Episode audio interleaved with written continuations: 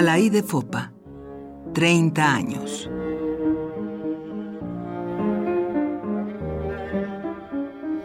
Tres jóvenes indígenas campesinas en la lucha del pueblo de Guatemala. Acaban de llegar a México en un breve viaje en busca de solidaridad. Es muchachas indígenas, campesinas, guatemaltecos. Guadalupe, de 22 años, María de 15 y Celia de 13, dos adolescentes que sin embargo han tenido ya ocasión de participar activamente en la lucha del pueblo de Guatemala. Vamos a hacerle algunas preguntas a Guadalupe, que pertenecen, las tres pertenecen al Comité de Unidad Campesina, conocido en Guatemala como el CUC, una de las organizaciones más activas y combativas en el campo y en general dentro de la lucha que se lleva hoy en Guatemala.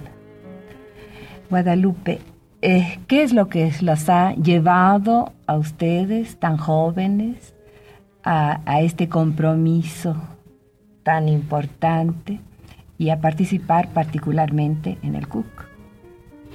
Eh, nos ha llevado el sufrimiento el dolor que miramos a nuestro pueblo. Principalmente el CUC es un comité de campesinos donde participamos solo la mayor parte indígenas, pero también hay compañeros ladinos pobres. O sea, todos nosotros los pobres participamos en esa organización.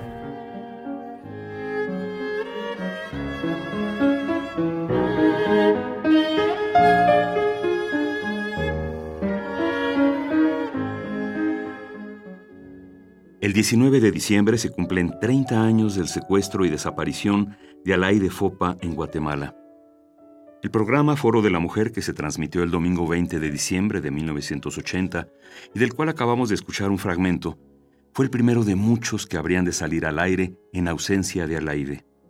Durante meses, Radio Universidad retransmitió algunos de sus programas como una manera de tenerla entre nosotros y de exigir al gobierno guatemalteco de Romeo Lucas García su aparición, y la de Leocadio Achtun Chiroy, el chofer que la llevaba a casa de su madre.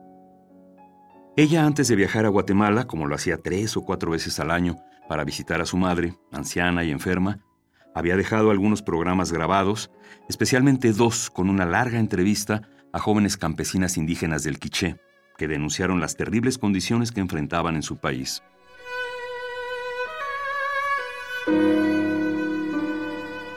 Bueno, la situación política no era política, porque eh, estábamos enfrentados en una guerra.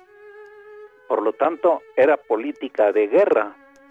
Y con esto quiero decir que el movimiento revolucionario que había adoptado la posición de guerrilla, de movimiento guerrillero como tal, avanzaba mucho.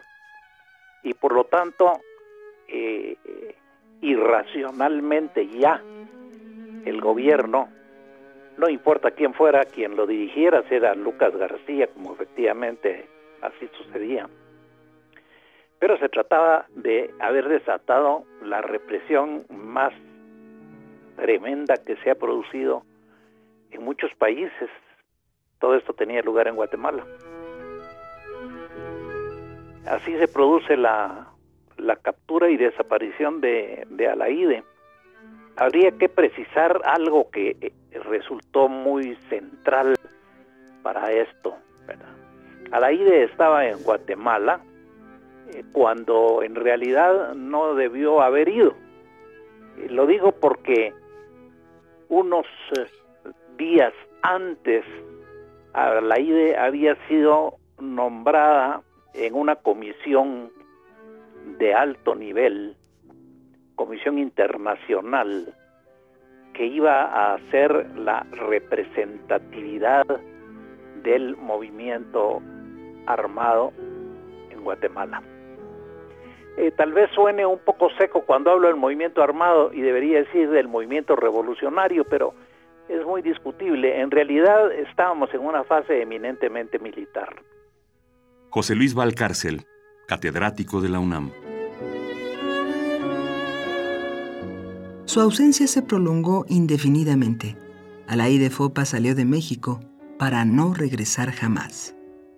Elena Urrutia, amiga cercana de Alaide Fopa y compañera de trabajo en la revista FEM y en Radio Universidad, evoca hoy esos días. Yo conocí a Alaide hace muchos años. Yo estaba trabajando en esa época en la Casa del Lago y se me ocurrió, em, digo, pensé que, que podía ser muy útil. Era el año 72 eh, que, podía ser muy buena cosa tener un ciclo de conferencias en torno al feminismo. Nunca había habido en México algo semejante. Este ciclo de conferencias abierto los domingos, que era cuando más actividad tenía la Casa del Lago, sábados y domingos. Y entonces lo platicaba yo con un amigo muy querido, Augusto Monterroso. Y entonces Tito Monterroso me la presentó. Así nos conocimos a la idea y yo. Ya le conté el proyecto. La idea era, en ese 1972, era justamente hacer el ciclo y pensar en los textos como una posible publicación colectiva. Alaide Fopa estaba perfectamente consciente de que su puesto de lucha no era en las montañas de Guatemala, en donde ya combatían tres de sus hijos, Juan Pablo, Mario y Silvia, sino en la cátedra, el periodismo, el radio con su programa Foro de la Mujer que transmitía cada semana Radio Universidad. Foro de la Mujer fue el primer programa feminista de América Latina. No era, sin embargo, solamente un programa feminista, era algo mucho más que eso. Era un verdadero foro en el que los diversos grupos de la sociedad, aquellos que tenían algo que compartir, tenían siempre la, puerta abierta. A la IDE, por supuesto que le dio la palabra a todas las artistas plásticas porque ese era uno de los intereses fundamentales de su vida. Pero junto con él le dio también la palabra a mujeres científicas que generalmente estaban alejadas de los medios de difusión manejados por intereses mercantiles comerciales que tenían muy poco que ver con la propuesta en la que ella creía. Recuerdo que hizo muchos programas sobre el divorcio, la adopción, el abandono, la violencia.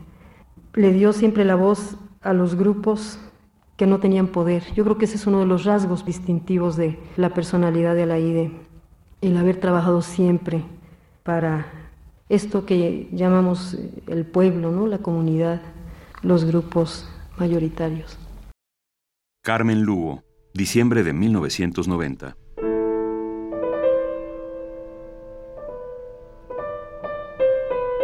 Mi último recuerdo fue el sábado en que ella tomó el avión. El sábado de la mañana me habló por teléfono justamente para que yo escuchara su programa improvisado, no lo ha eh, grabado naturalmente con anterioridad, pero que había improvisado, que no había escrito.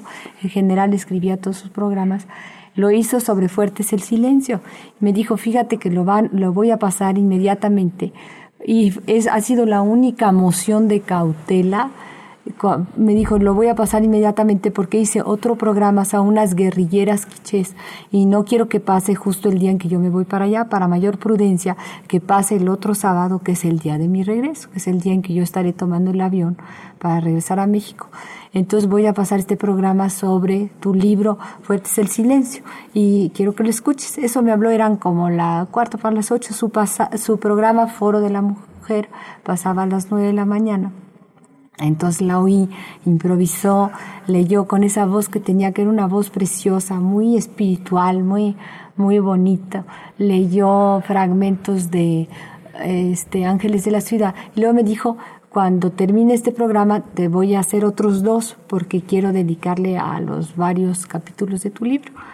Y esa fue la vez que la vi. Y luego fíjate que la vi después de pura chiripada en la avenida Miguel Ángel de Quevedo. Ella ya vivía, en, tenía un departamentito en la calle de Oceanía y la vi que atravesaba y que y supe, me dijo voy a ir al salón para llegar allá, a, voy al salón de belleza para estar, bueno, llegar bien peinada a Guatemala a ver a mi mamá. Ese es mi último recuerdo. Elena Poniatowska, Testimonio de enero de 1981.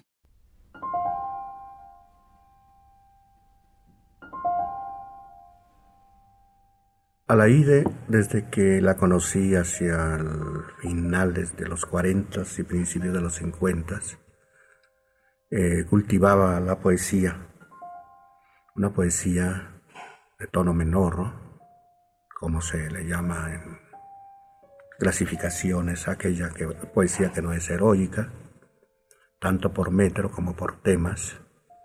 En, otra, en otras palabras, era una poesía profundamente lírica una poesía de identificación de ella como autora, con cosas simples, sencillas, por lo regular muy unida al paisaje, eh, de los cuales ella, o del cual ella guardaba mucha memoria por sus continuos viajes a muchos países europeos, el paisaje de Guatemala, los paisajes italianos, comparecían como expresiones muy comprimidas de grandes emociones en las cuales se incluía la parte existencial de Alaide.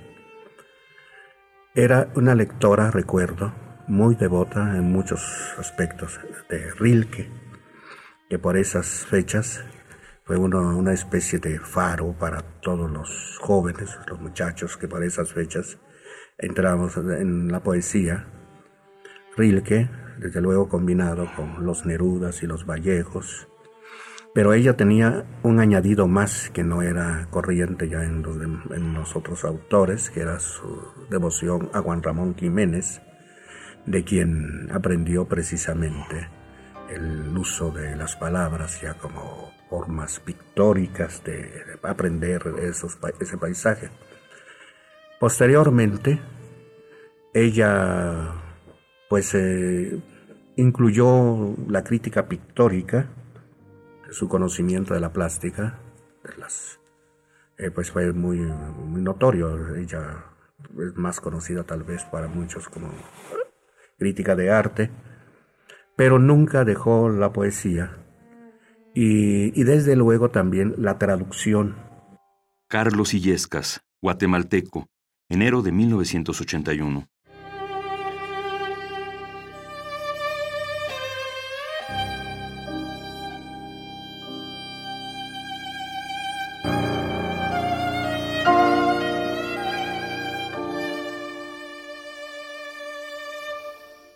Noche previa a su viaje, al último de los viajes de Alaide, las mujeres de Aymur nos reunimos en mi casa para la última sesión de trabajo. De trabajo y de cariño y de ternura. Sonó el timbre, mi hija fue a abrir la puerta y solemnemente fue a anunciarme. El 20% de las integrantes de Aymur se adelantó 15 minutos, mamá. Apúrate. Era Alaide.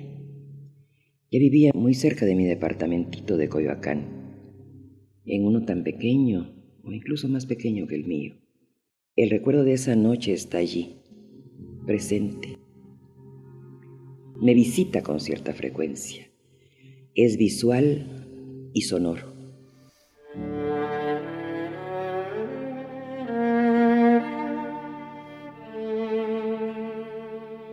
Stella Kwan.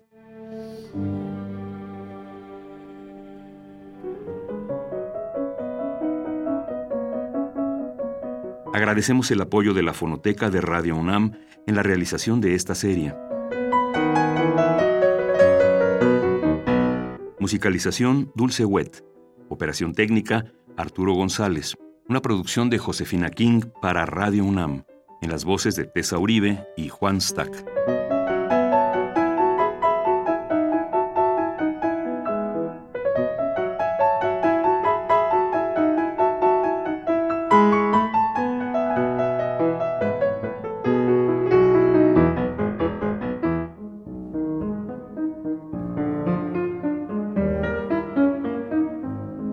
De Fopa, 30 años.